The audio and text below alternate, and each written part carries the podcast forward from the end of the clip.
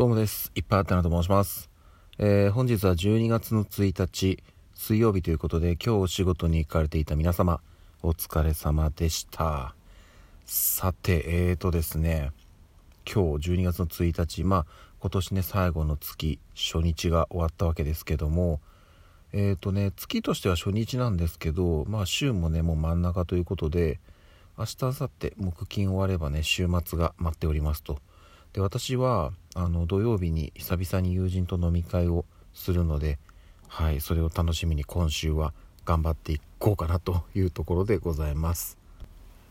そしてですねなんかあのお便りというかこれはですねちょっと言っていいのかな？ちょっとわかんないんですけどあの今なんかラジオトークのねあのいろいろこう賞を、え決めるというかねラジオトークなんかなんだっけなえっとやってるんですよ。雑。あの、なんちゃら賞、なんちゃら賞みたいなのをね、決めましょうみたいな企画をやってて、えっ、と、こう2021年のアワードですかね。うん。で、例えばね、そのなんかライブとか収録とか、それこそなんかね、リスナー賞みたいなのもあるんですよ。で、えっ、と、なんとですね、素敵な3人組の中村さんからですね、賞をいただきました。いや、むちゃくちゃ嬉しい。ありがとうございます。あの、コメント、コメントにベストペヤング賞をあげたいって書いてますけど、ベスト、まあ、あの、はい、いただけるならもらえますけど、ペヤングラジオと関係ないですけどね。はい、すいません。ありがとうございます。ね、あの、いつかね、ベストペヤング賞をね、受賞できるように、これからも引き続き、えー、とペヤングを愛していきたいと思っております。多分ねあのライバルがむちゃくちゃ多い気がするんですけどはいあの細々と頑張っていきます。ありがとうございます。でですねあのすいません。ちょっともう少し流れてしまってあの探せなかったんですけどここ最近ねあのツイッターでまあ、とある記事を見つけまして多分ねあの結構拡散されてたんで見た方もいるかなと思うんですけどあのとあるまあこれ小学生だと思うんですけどあの算数算数の答案用紙を親に見せずに隠していたと。でえっとまあその理由というのがうんとまあ平たく言うと満点が取れなかったんですよね、うん、でえっと満点が取れなかったんですけどそのまあえっと減点されてしまったところがその人はその子は納得いかなくてで、まあ、それがあってこう隠していたと見せれなかったと。であの内容としては簡単に言うとですねえっ、とまあ子供が4人いますと。で一人一人に、えーシールを8枚ずつ配るには、えー何枚シールが必要ですかっていう問題なんですね。で、えーその子はまあこれ結論から言うとまあ単純な掛け算ですよね。あの答えは32なんですよ。32枚必要ですよなんですけどその子はあの答えの横に 4×8 イコール32っていうふうに書いたんですね。うん。でえっ、と結論から言うとこれが不正解っていうことで、えっと100点にならなかったと。でなんで不正解かっていうところを全部説明してしまうとまあちょっとあれなんですけど要はあのうーん 8×4 じゃないとダメっ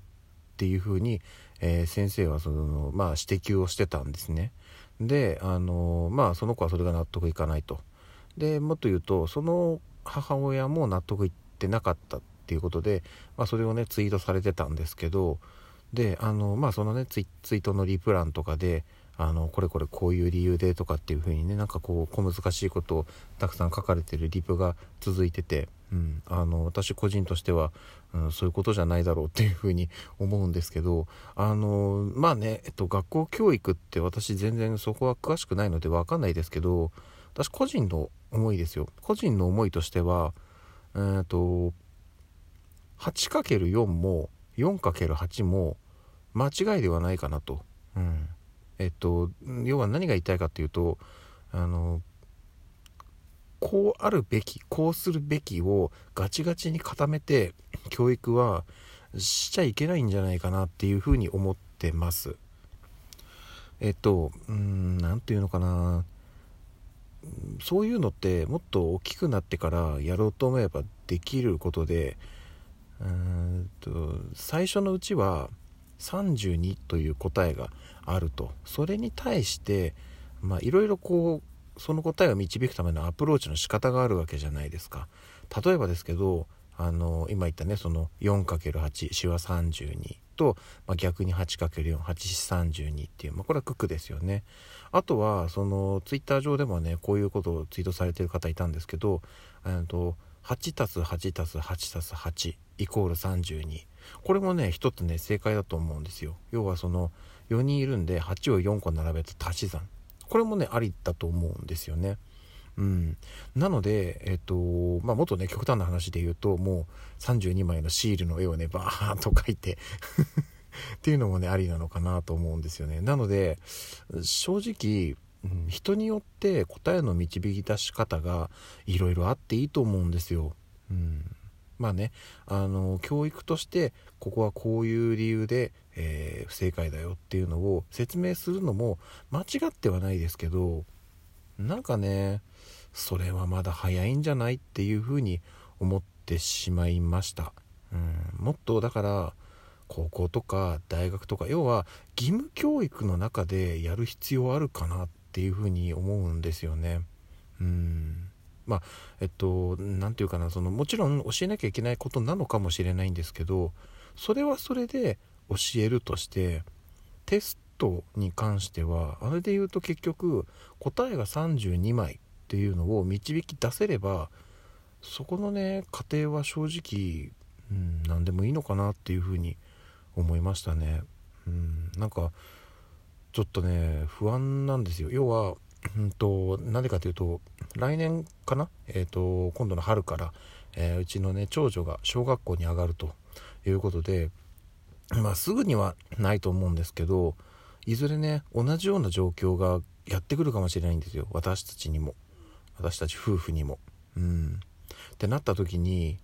まあ多分ね長女は納得いかないと思うんですよ。同じように。で私たちも納得いかないです。で、まあ、それに対して先生にやいのやいのと抗議するのも、まあ、正直違うかなと、うん、先生には先生のやり方があって考え方があって、えー、そういう教育をしたっていうところがあるのでそこをね真っ向から否定しちゃうのはダメかなと思ってて。なので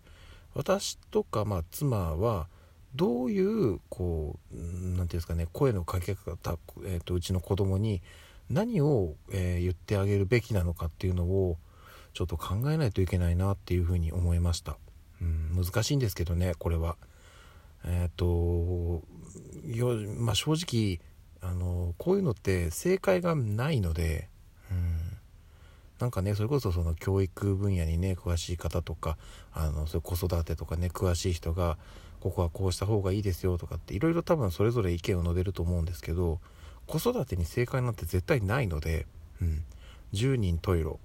100人いたら100色もう1000人いたら1000色みんな個性があってそれぞれ違うのでだからねまあ正直うちの子供がね、うん、どういう風にこの先こう進んでいくのかまだ全然わからないですけどなるべくそのうちの子たち本当にねあの個性豊かな うん、子供たちなのでそこの個性をね潰すようなことだけは絶対にしたくないなっていうふに思います。私自身がうんまあ、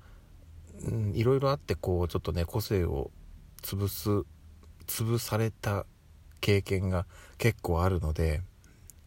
そこをね同じような道を踏ましたくないなっていうふうには思います、うん、多少変わり者ぐらいでちょうどいいと思ってるんで、うん、そんなとこですね。はい。ということでえっ、ー、と今日も一日お疲れ様でした。また明日の朝にお会いしましょう。ではでは。